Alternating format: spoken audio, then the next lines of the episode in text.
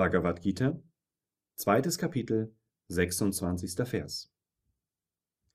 Doch auch wenn du annimmst, es würde ständig geboren und stürbe ständig, selbst dann, o mächtig Bewaffneter, sorge dich nicht.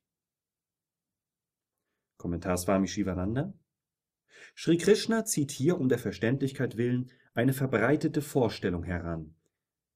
Angenommen, das Selbst würde immer und immer wieder geboren, immer dann, wenn ein Körper Existenz annimmt, und stürbe immer und immer wieder, wenn der Körper stirbt.